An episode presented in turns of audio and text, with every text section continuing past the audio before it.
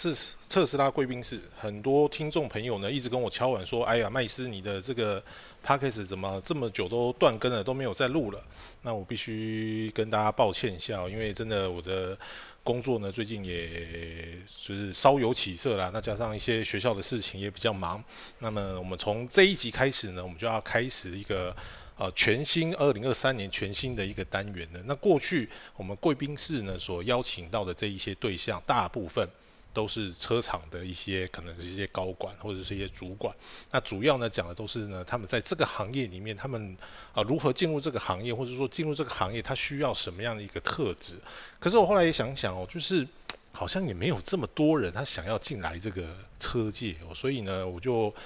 啊，拜托我的朋友，就是我在研究所的朋友们呢，他们也是各行各业的个精英。我们来问问看，说到底他们在从事这个行业里面有没有什么一些甘苦谈？那对于说你日后想要找工作，甚至你现在是大四，或者是你是研究所的这个准备准毕业生们，你都可以借由这一集的节目里面去看看，说这个行业到底跟你想象中的是不是一样？那我们今天第一集的贵宾呢，就是我的好同学 Rainy。Hello，大家好，我是 Rainy。OK，Rainy，你过去做的工作是什么？我以前大部分都是在做政府标案的企划。政府标案的企划，嗯，什么叫做政府标案的企划？这个工作其实好像蛮少见的。其实很多公司都在靠政府的标案在在经营下去。那我比较是朝向就是媒体这个产业的。就是譬如说在电视台啦，或者是一些网络的媒体，然后做政府，但政府标案内容就主要就是说，政府会有政策需要宣导，但是他们没办法自己下广告，他们就是会透过标案的方式，然后让厂商来帮他买广告。哦，所以这个工作它的名称就是叫媒体企划吗？还是叫什么？呃，对，算是媒体企划。那这个媒体企划，它是一开始你就想象？就是你毕业的时候，你就想要去做这个行业嘛？其实我觉，因为其实我我相信大部分人真的也就像麦斯一样，可能也不知道说到底政府标案到底是什么。那其实我在毕业的时候也不知道，那也是很因缘际会的情况之下，我到了电视台工作。那那时候电视台他们除了就是一般的节目在卖钱之外，他们就也有一个就是专门负责做标案的一个团队。所以那时候才知道，哦，原来其实很多媒体界的人都会靠着这个媒体，就是做标案来做，呃，当做另外一种营收啦。那我有一个最直接的一个问题，就是那么这个东西跟做业务有什么不一样？我觉得当时我会选择这个，而且会。呃，一直我现在大概做了十几年，那我那时候觉得很棒的地方，就是因为它跟业务不一样。它不一样的地方就在于说，政府标案你不太需要说我要去拜托客户，求求你买我的东西吧。它就是因为它政府就是定期的会公告上网，它就会把他们的需求就是放到网络上。那其实基本上一般人就是我们大家一般人都可以去看。那你看到你觉得哎你的公司适合做，那你就可以去做，就写个企划案，然后把你的在他的预算之内，然后依照他的需求，然后写成一本计划书，然后变成一本计划书之后呢，你就他另外还要附一些资格标了，那那个大家就自己再去看，然后你就投。投进去之后呢，那如果你的资格符合，然后他就会让你做一个简报。那简报的话，就等于说是把你的计划的内容做一个浓缩嘛。浓缩完之后，哎，他就是他觉得，哎，你做的这个规划很棒，他就会选择你这个公司来做合作，那你就会得标。所以基本上，它跟业务很大不同，就是我不用去特别去拜托什么，而且呢，我在一定的时间，我一定会知道说这个案子做不做得到。我拿有没有拿到这个案子？因为常常我们做业务的时候啊，会去跟客户谈。那可能客户会说：“哦，我可能原本有个六十万的预算，你要我帮他规划。”那可能隔了呃一个月，你就问他说：“那那我们接下来要开怎么做了吗？”他说：“啊，不好意思，我们公司可能最近那个营收有点问题，我们现在只剩下二十万。然后你要重新再帮他规划个二十万。然后后来二十万可能啊，哎，我们后来决定这个不做了。那所以说，当业务常常就会遇到，就是可能客户突然就会。没有钱，没有预算了。可是政府不会，政府他就基本上他就一定有个预算在那里，然后而且他在一定的时间，你会告诉你说你有没有得到这笔预算，所以你不用瞎等瞎忙这样子。所以呃，就你这样子说的一个状况来看的话，其实呃就会变成说，一般的企业它可能它斡旋的空间就比较大，有可能发生了什么样的状况，我可能就不能做了，或者说我要减少你的预算。但是做政府的生意的话，它就是有个固定的格式在这边，你就要照着这个格式走。然后照着它的格式去产出他要的内容，那审过了，他也会，哎，等于就是如约给钱呐、就是做到什么程度他就给你多少钱，那这个就是有一切的规定的。所以你是喜欢这样子的工作？你会那个不确定性会稍微降低，那所以而且基本上它都会有个，因为你投标的话，它也会有一个就是结标的时间，所以你等于说你就很明确知道说我在某个时间点之前，我一定要完成这个企划案，就不用说啊，我有时候可能要等客户回应啊，等什么等什么不用，所以你很好去规划你的工作的安排。那你随时有在新的标案进来的话，你也可以再依照它的结标时间去重新的安排你的这个写企划那个 schedule。所以我觉得那时候。我一直觉得这个工作就是，我觉得最好的地方就是我的时间的控管是可以掌握的在我自己的手上。OK，所以 Rain 就你这样讲的话、哦，这个工作它其实是需它相对来讲比较自由，嗯，但是你必须对自己的时间规划这个东西你是要有要求的，就是我在什么时候就要把我什么东西产出来，因为所谓的投标它一定有所谓的截止日嘛，或者说你到什么时候，所以这个对于它是一个必要条件嘛，就是说你对于自己的时间管理方面其实要。就是你，你不能说啊，因为没有人就哦，就不像我啊几点上班几点下班，就是我没有做完，就是把它做到完。那但是我自己的空闲时间很多，所以他自己时间管理是重要的嘛。呃，我觉得对他其实非常的在吃这个就是时间管理的一个能力，而且当你管理好的时候，其实你可以工作的很游刃有余。尤其是如果说你对媒体产业基本上是熟悉的话，那你可以大概就知道说，诶，依照这个标案的规格，你可以给他什么样的内容。那其实基本上你熟悉起来，然后又可以掌握你的时间，所以工作我觉得是相对来说，我觉得是可以比较有嗯自己的发挥空间这样子。你你从你身为一个菜鸟到你完全可以自己上线，这个中间的过程，你还记得多久吗？我觉得大概一到两年。要这么久啊？呃，前提是因为啊，因为其实做政府标案的，跟就是我们一般呃媒体公司在卖自己产品有一个落差的地方，就是说政府标案它不是单单纯只卖我们自己家的东西。譬如说我在某某电视台，我不是只是卖给政府单位或这个我这个自己电视台的东西，我可能还要卖 A 电视台、B 电视台、C 电视台，然后可能另外还有就除了电视媒体之外，还有网络媒体呀、广播媒体，还有户外媒体。户外媒体也非常多啊，因为你看灯箱广告后呃外面有一些那种电子看板的，那些都是就是等于说政府的媒体标案它是。多元性的，就有点类似是公关公司的一个概念，广告公司、公关公司的概念。你甚至也要帮，就是政府单位那边做一些制作物，就像是三三十秒电视广告，或是你有时候要帮他拍个比较长一点的，呃，过去很流行的微电影啦，或者说你要帮他设计出这个你要刊登在平面广告上面的素材等等。所以它其实范围的确是比较广。那所以为什么会需要比较久的时间？就是说，因为你一开始你必须要先了解。各个媒体大家都在卖什么，怎么卖，然后你把它这些这些规格，你要把它变成是一本就是可以你自己销售的一个菜单，那就等于说你等于要你要集结不同个媒体公司的东西合在你自己身上，所以我觉得我入门的期间会比较长的原因，应该就在于说你要对媒体有一定的熟悉度。而且是全媒体的熟悉，因为随时可能客户就会你在执行的时候，他可能会随时想说，哎、现在很流行 podcast，那我可以录个 podcast 嘛？那你就要想说，我要怎么样替客户做这个服务？那他可能随时呃有不同的需求，譬如说，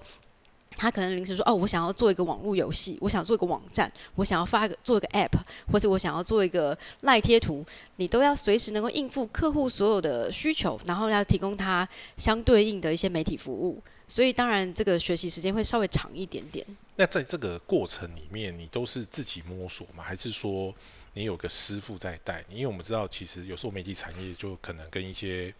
跟一些企业行号一样，就是我跟你一样都是业务，你可能就是我的对手，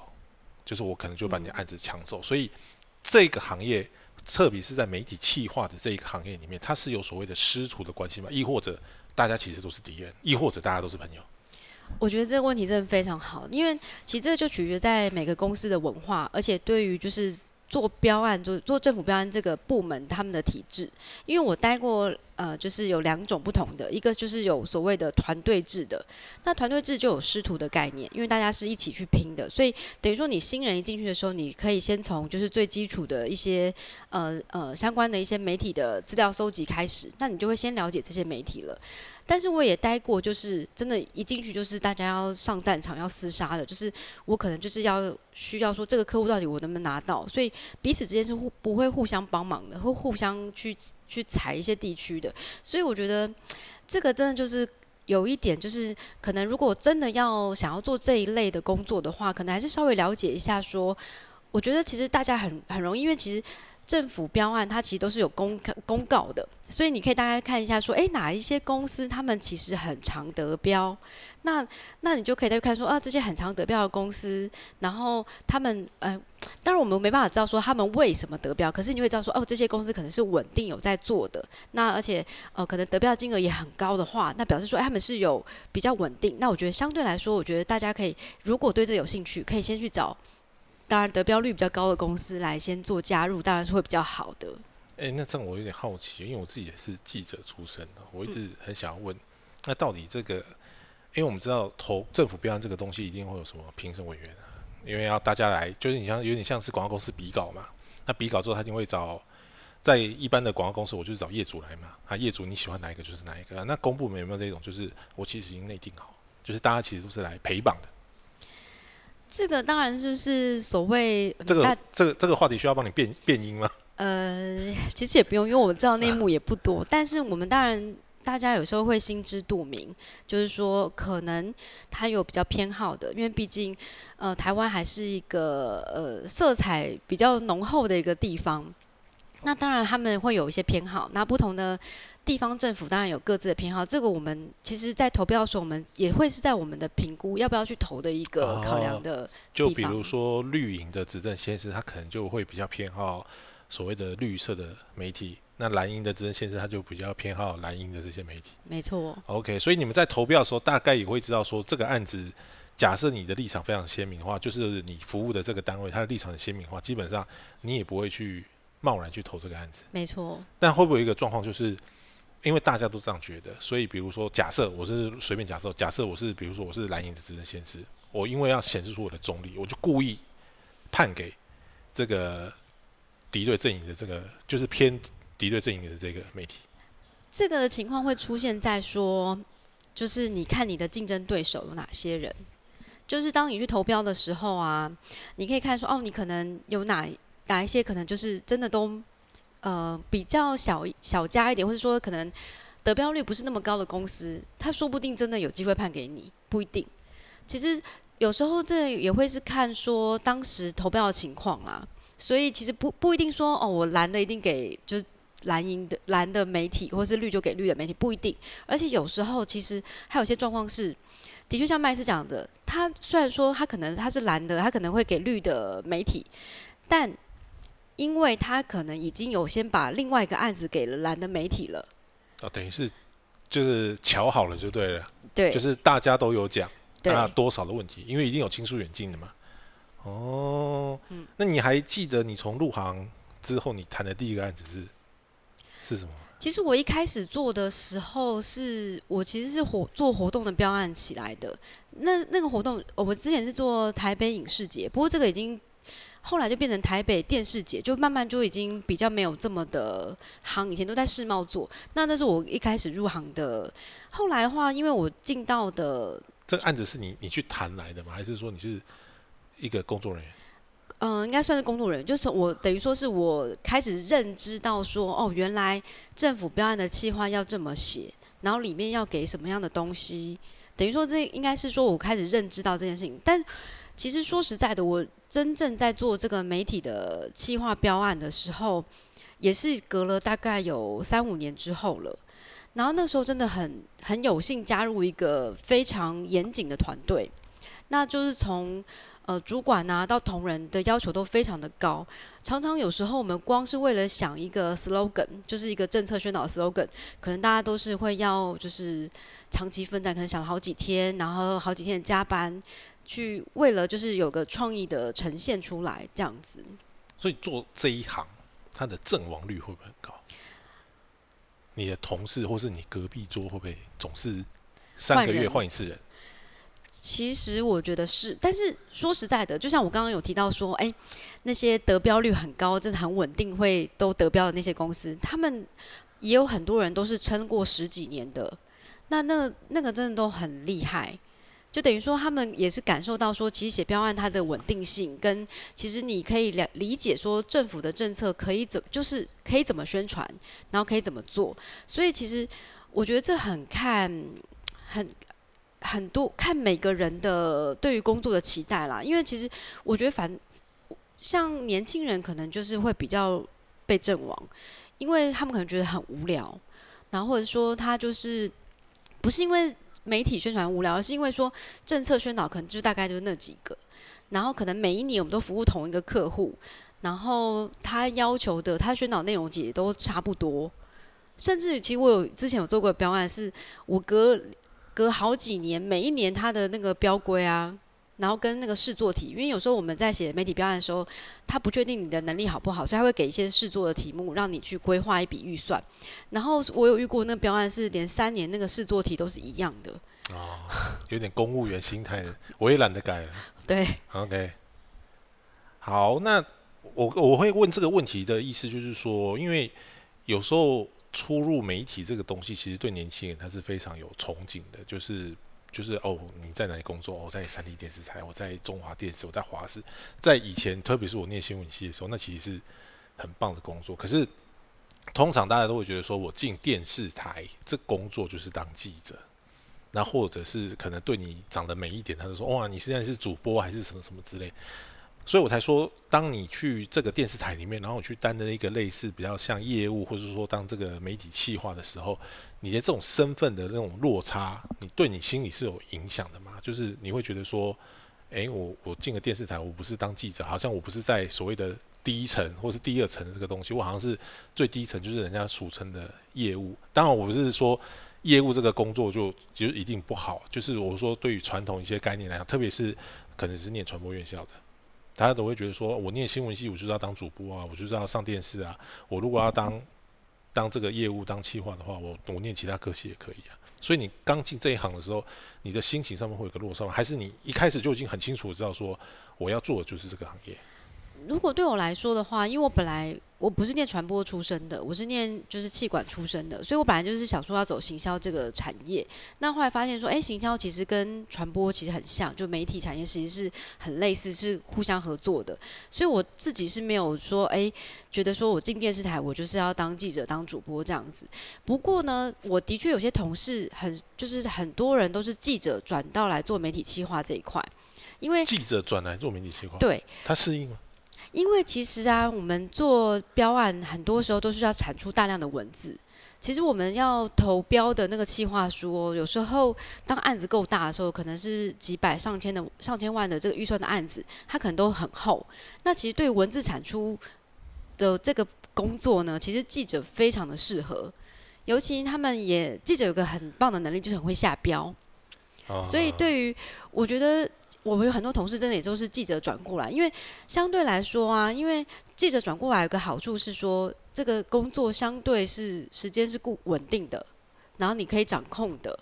然后不用就是说每天要应付很多 daily 的东西，所以相对来说，其实有些记者如果他比较 prefer 就是我比较想要内勤类的，或者是比较稳定的工作时数的时候，那所以加入这个媒体计划其实是相当适合的。OK，那我问一个最直接的问题，就是做媒体企划这一个行业，它的薪水好不好？嗯，这个也是也真的是看公司的制度，因为相对来说，就是像呃刚麦斯有讲，它有点类似业务的性质，嗯，所以的确有些公司会把它就是列为是你拿到案子你是会有奖金的。通常业界都都怎么记薪？嗯，通常基本上它有它有一个底薪吗？还是说？就是他有什么，比如说抽成之类的。他有底薪，基本上因为我们还是比较偏气化啦，所以基本上是一定会有一个，我觉得底薪是基本来说应该算是不错的底薪。通常一个小白大学刚毕业进来之后，底薪应该都是多少？应该还是有三万多以上。三万多。对因为，我离职场其实有点远的，所以现在起薪是三万多，嗯，三万多多多少？三万二也是三万多，四万也是四万，三呃三万八也是三万多。我觉得还是要看你的资历啦。这个个谈法，我觉得真的不一定。对啊，我现在就是小白，我大学刚毕业，我就没有社会工作经验，我就找一个媒体计划的工作。如果我给你开薪水的话，大学刚毕业，然后因为我要带你，然后你可能三万二吧。三万二嗯，，OK，这个是底薪。对，这个是底那薪。那通常这一种做政府标案的，它的比如说它的抽成或它的分润是是怎么分？这个真的，呃，其实啊，我我当然也要先强调是说，大家觉得政府标案这个钱一定不会不会跑掉，就是这公司不会倒嘛，就是我们要跟要债不会倒。可问题是，其实啊，其实这家政府真的也是呃，也做了很多年的宣传，尤其执政党都是越来越对于媒体宣传越来越了解，所以其实相对来说，我们的利润真的没有到很好，尤其是如果你是做比较多的是偏活动类型的标案的话。就是比如说你可能办个演唱会啦，或是办一个呃灯会啦，或是办一个转播。其实因为其实每政府他们你大家都知道你的成本是多少了，所以其实要我们主要的奖金就会是说哦，我们的我们拿到标案这个金额，然后扣掉我们的成本，当然就是我们利润，那利润就会再来分奖金嘛。但就会依照说这个标案的内容，这个它的规格啦，应该说标案的规格，我们要执行的成本。有时候成本利润真的很低，所以那个奖金不是固定的，没有办法就是告诉你说，哦，你拿到一个案子，我一定固定给你多少钱。但是你说啊，是不是能够从奖金里面拿到很多呢？这个部分也会是看公司，因为有些其实我觉得这个地方就很吃你你进去的公司是什么产业好了，就是譬如说像电视台好了，如果你是进去的是做在电视台做这个。媒体标案的话，那你基本上你公司资源很多，那相对来说你成本也低，所以你可能拿到的奖金会比较高。但如果你可能是一个比较偏公关公司的媒体的，你没有自己有的媒体资源，那你都是要外发媒体嘛？那你买每个东西都是要花钱的，那相对来说你的成本一定就比较高。所以，嗯，我也还是很建议大家，如果真的想要做这个政府标案的话，真的可以先去看得标率比较高的。的公司，那通常得标率高的公司呢，大部分也都是电视台。因为我们在汽车媒体界的广告的谈法，大概就是，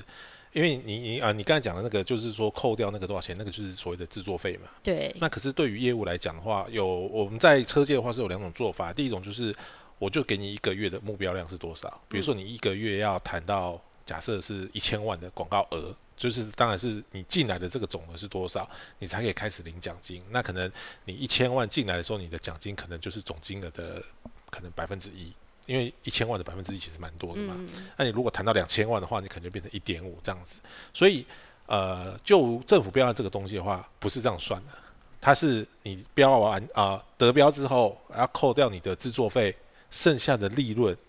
再去当提拨。做你的奖金，它的这个趴数大概会很高吗？其实不高，也是都是一趴两趴这样子。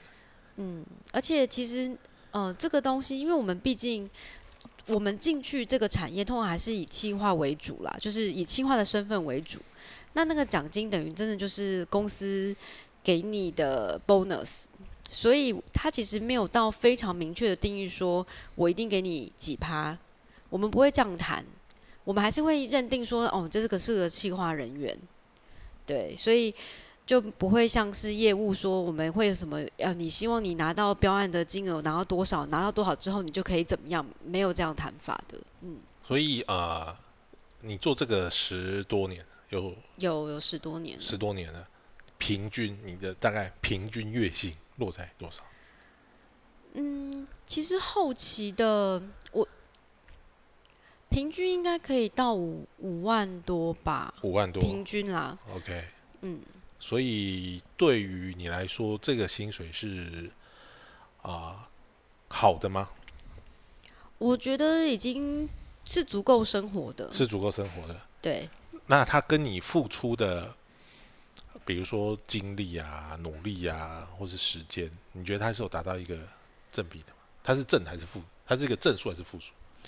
这就是我刚前面讲，就是如果你对这个媒体产业够熟悉，其实你说实在的，你都可以抓好你自己的时间，我都觉得其实。我觉得是个正数，就对于我来说的话，因为这个薪水不算低，然后呃时间有，就是你可以自己好好的规划，然后不会有突突发状况，除非服务的时候可能服务客户的时候可能会有临时的事情啦。但是我觉得我做到后期其实蛮游刃有余的，然后觉得哎这样。OK，其实对于生活来说，我觉得是还不错的。OK，因为我们知道接下来即将，因为现在四月嘛，五月、六月即将就是毕业季，很多新鲜人要开始找工作。你如果要给这一些年轻人一个忠告，假设就是我就是想要进入媒体去做这个政府部门的一个一个计划的话，你会希望他先培养什么样的能力，或者是说他先建立一个什么样的心态，再去从事这一行？我觉得应该是，嗯。学习能力真的要耐住性子，然后因为一开始东西，一开始你写的东西一定会一直被改，因为我们毕竟是写企划案来去拿案子的。我当时其实我在带人的时候，都会一直去 push 呃新人，就是说，嗯，你要去站在客户想要什么的立场去做。其实我相信每个当业务或者说有点社会经验的人都会知道，说我们本来就提计划书出去的时候，我们就要去假想说。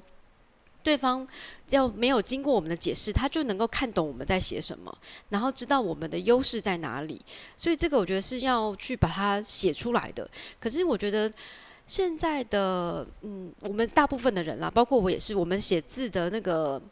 逻辑跟长度越来越短，因为我们都太习惯看短文了。就是不管是 FB 啊，或是 IG，我们都是短短的文字。所以当你要写出一篇大概至少要几千字的东西的时候，你写不出东西来。然后，而且会写东西，可能就是点到你就觉得啊，人家应该要懂了，但其实不是。所以我觉得，嗯，我很就是，如果真的要进入这个就是政府标案写媒体计划这个行业的话，一定要就是愿意要好好的把文字写好。写作的能力是重要的。对，写作能力是重要的，因为等于是要写一个让人家看得懂的一个故事嘛。对，你才能说服你的业主。就是说我打算怎么帮你规划，怎么帮你做，这个是等于是专业上的能力。对，心态呢？心态的话，嗯，要随时接受被改。我觉得像，我觉得这应该是说很多每个每个新鲜人，或是每个工作人都都要有的心态啦。就是不管你怎么样，你给出来东西一定会被改，一定会要，一定会需要不断的修正。那不代表是你不好。也不是你做的东西不好，那就是这是一个过程，因为你本来就是每个每对待每一个，不管是长官或是客户来说，你的语模就是不一样，你给的东西你就是要因应不同的人，然后去修正。所以我觉得，如果一直被改，一直被退退件，不要觉得太沮丧。其实这真的是个正常的一个过程。可能很多年轻人会觉得说，我这个是呕心沥血之作，但是可能看在这些长官或者是前辈的眼里，就是。你就是没有，因为我觉得每一行都有每一行类似一个潜规则或是行规，就是该特别是政府标案，就是它就是规定说你什么东地方就要写什么，就跟论文写作一样，什么地方就要写什么。没错。所以有时候被改不是因为不是写不好，就是你写不好，而是你就没有符合这个行业他所想要的东西，或者是你就没有符合这一个政府单位他想要的一个东西，所以。呃，懂得接受挫折跟接受别人的建议，你觉得是是重要的？对，我觉得每个地方每个工作都需要习惯了，都要适应，不要太快的放弃，或觉得自己不适合。因为其实呃，工作都是有好玩的地方，所以我觉得要去发现它，然后去找到它的好处，这个我觉得很重要。OK，最后一个问题，如果回到大学毕业那一天，你还会选择现在的工作吗？其实我目前就已经离开了政府标案。我说，如果回到就是你大学毕业的那一天，你还会想要进来做政府标案吗？我觉得这是个很好的训练的过程啊，我觉得是可其实是可以做的。OK，好了，我们今天谢谢 Rainy。OK，我们今天的节目就到这边了。如果说呃你对于媒体的这一个产业是有一点点向往的，那或者说你是。挨得起坐在办公室，然后去做一些 detail 的事情，那你很习惯就是这种哦，我每天准时来上班，准时来下班，我就照着人家的这个规定去走的人，而且他的薪水啊，听起来也还不错，大概一个月就是五六万块钱。那你也不用去跟其他的业务一样，就是我晚上我要去喝酒我要，去应酬，他可能这种机会相对比较少。那这个行业来讲的话呢，的确是你可以去尝试的一个看看的，但是前提就好像 Rene 说呃 Rainy 说的，就是你要培养自己写作的能力，因为你要写一个七万，那是一个。呃，一个蛮辛苦的一个过程。我们今天谢谢 Rainy，谢谢。好，我们今天的节目就到这边喽。那么下一集呢，我们也一样会继续帮各位找这个各行各业啊精英人物来帮大家分享一下，说这个产业它到底它的甘苦谈是什么。我们今天的节目就到这里喽，拜拜。